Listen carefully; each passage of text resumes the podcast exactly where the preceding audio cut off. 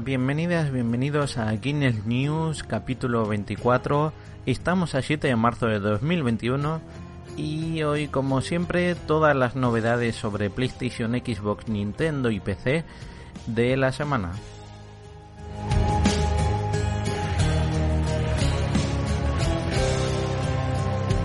Estamos a 7 de marzo del 2021 y desde aquí queremos felicitar mañana 8 de marzo, Día Internacional de la Mujer.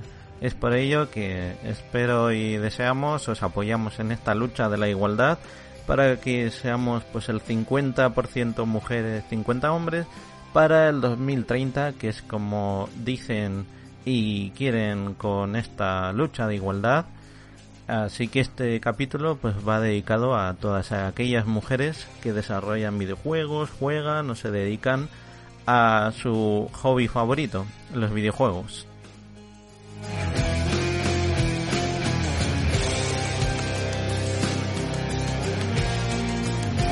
Y como siempre, en este spin-off, que el podcast habitual suele ser el de los jueves, este es un episodio más breve con las noticias. Así que vamos ya con la primera y es que Epic Games anunció hace unos días la compra de Mediatonic, los creadores del popular juego Fall Guys, que como bien comentaban ambas partes, no se verán afectadas las versiones tanto de PC como de Nintendo Switch y Xbox que están por llegar.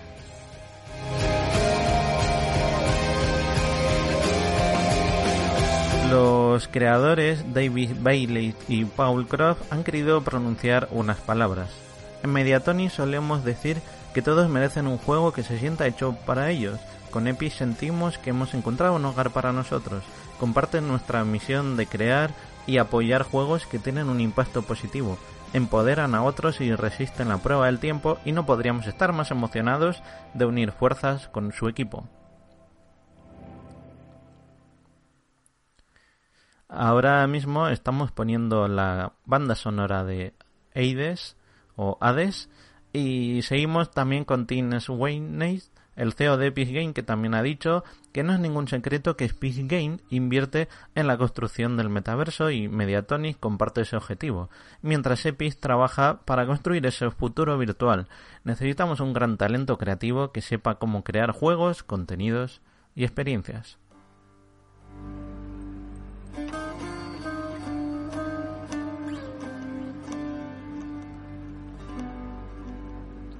Después viene una noticia relacionada con Nintendo Switch. Según el último reporte, llegaría una nueva Nintendo, ojo, Switch 4K para Navidades de este año. Parece que Samsung estaría fabricando unas nuevas pantallas OLED con 7 pulgadas de pantalla y una resolución de 720p. Esto se entiende en la versión portátil y que por supuesto se conectaría a 4K en televisión. Recordemos que la PS Vita también tuvo una versión con OLED, creo que era el primer modelo, y también comentan en el reporte que las pantallas llegarían en junio y se ensamblarían en julio, por lo que haciendo cálculos estaría en estas navidades contaríamos con una nueva Nintendo Switch. Además, hace poco hubo una reunión de inversores de todo lo que va aconteciendo a Nintendo y dijeron que mm, la Nintendo Switch está en su mitad de ciclo de vida.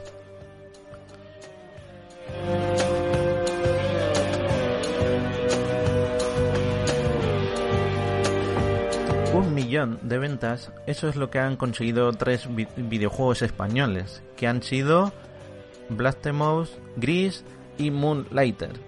Así que enhorabuena a estos tres juegazos que nos representan y que además os diré que tenéis en Prime Gaming Blasphemous todavía gratis.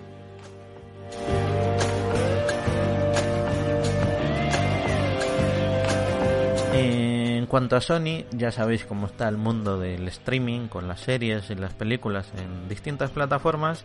Acaba de anunciar que va a dejar de vender y alquilar series o películas en su plataforma, PlayStation Store, que terminará en agosto, concretamente el 31 de agosto. Algo lógico por la fuerte demanda que ofrecen otras plataformas como Netflix y Amazon Prime.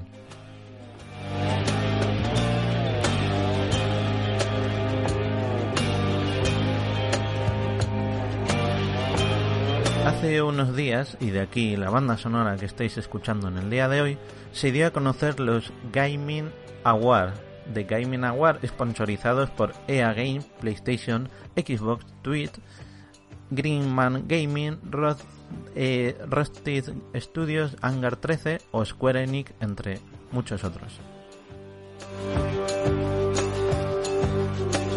Como bien comentan, estos premios se dieron por tweet y trataron de concienciar cada vez más del mundo LGTBI en la inclusión de videojuegos y la sociedad. Entre los ganadores, el juego estrella, por hacer spoiler, fue If Found, disponible en Steam y que contiene el siguiente sinopsis. Es un videojuego interactivo de Dreamfell sobre la búsqueda de una conexión. El 31 de diciembre de 1993, en las ruinas de una mansión situada en Alchill Island, Casio destruye su diario. Cuenta la historia del regreso a su casa en el oeste de Irlanda, el conflicto con su familia, las amistades que entabla y los desafíos a los que se enfrenta. También entre los ganadores tenemos a Tell Me Why y Hades.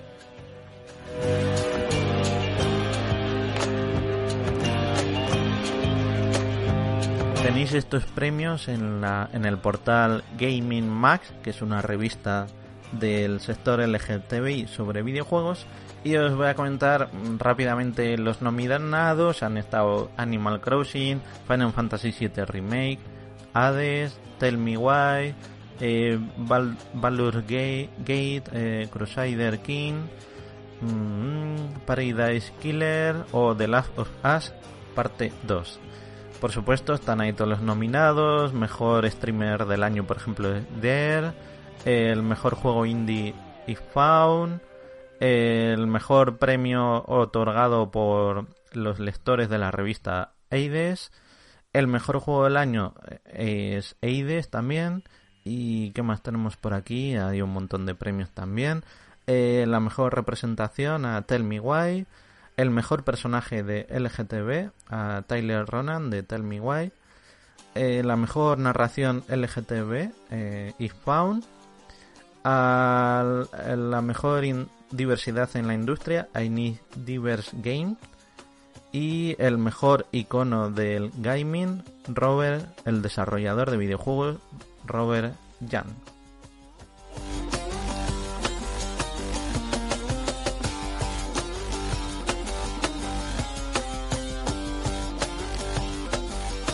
No solo hablamos de noticias, hoy os quiero traer una... Mm, es una noticia, pero es una historia del videojuego que creo que mm, merece la pena porque es una gran anécdota sobre un Real Engine Tournament 2003. Resulta que David eh, Haywood mm, un día pues realizó un mod para este juego citado y si sois demasiado jóvenes o los shooters pillan desprevenidos, os diremos que fue una de las franquicias por antonomasia del motor Unreal Engine. Era un first person shooter que evolucionó a la captura de banderas por equipo. Recordamos que al principio era un juego con modo un jugador, con historia. Pues bien, este mod incorporaba vehículos a ese juego. El nombre que le dio a este mod Dave eh, fue Onload. Los creadores del juego se fijaron en este sorprendente mod incorporaron a Dave dentro de las filas de Epic Game como un trabajador más, dando como forma oficial a un modo en Unreal Tournament 2004 llamado Unlast, eh, tal cual el mod que había hecho este joven desarrollador. Poco tiempo después vinieron nuevas ideas que nos incluyeron en Real Tournament 2004 que fueron eh, floreciendo y alguien decidió incluir una bola que poco después mm, también se incluyeron los propulsores y se dieron cuenta que podían marcar gol y volar por el escenario. Y como habréis adivinado, aquí Dave es donde pretendía montar su propio estudio desde pequeño llamado Sion, Sionix que dio a luz un juego para PlayStation 3, ojo con el nombre, Supersonic Acrobatic Rocket Powered Battle Car, resumido Sharp PBC, que lo tenéis en las notas de este programa, el vídeo en cuestión. saldría años más tarde en una versión gratuita para PlayStation 4, que fue en bombazo, y ahí su nombre Roger League, que fue historia. La viralización, el PlayStation Plus y las rápidas conexiones con el potente online sociabilizado que permitía compartir juego, invitar amigos, etcétera, etcétera, pues hizo historia.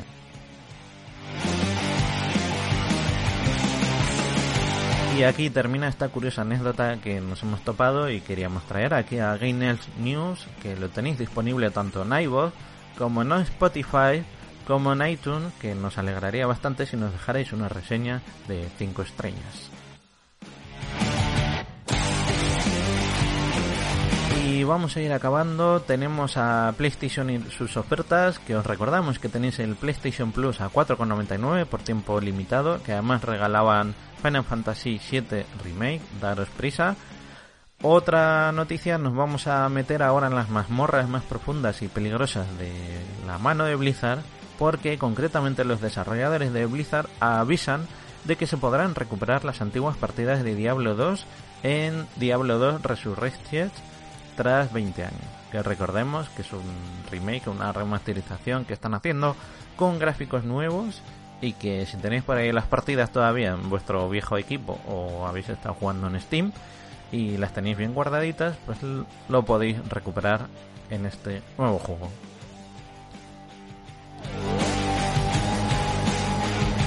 Otra compañía que avisa a sus usuarios es Square Enix con su juego Marvel Avenger que han decidido hacer más complicada la dificultad del juego. Animan a sus jugadores a que aprovechen estos últimos días para subir de nivel, pues la curva de dificultad será más elevada y costará mucho más ascender en el juego.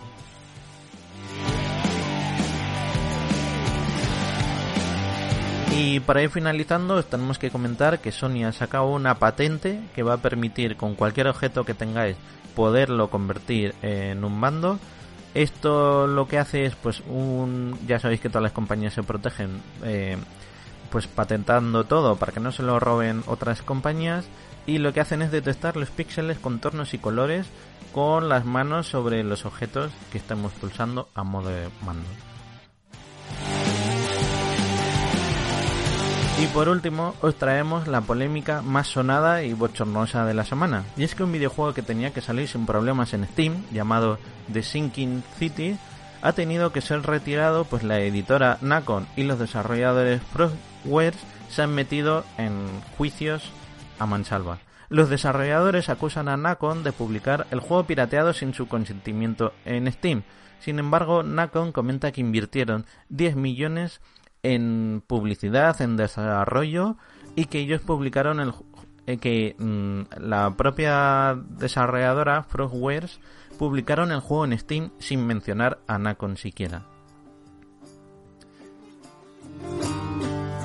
Parece que esto va a ir para largo y seguirán en juicio y la pregunta que nos hacemos es ¿recuperarán la inversión? ¿Hasta qué punto ha llegado han llegado a un final tan catastrófico? Lo veremos en las siguientes semanas. Y hasta aquí el capítulo de hoy. Espero que os hayan gustado estas noticias. Como siempre, nos gustan pues todos los retweets, todos los likes que nos dejéis, comentarios que vayamos leyendo. Y en el próximo programa ya hacemos 25 Gainels News. Desde aquí muchas gracias y os invitamos a que descarguéis también el siguiente capítulo que ahora lo hemos adelantado un día antes a los miércoles. Un abrazo, que tengáis un buen día y nos vemos la semana que viene.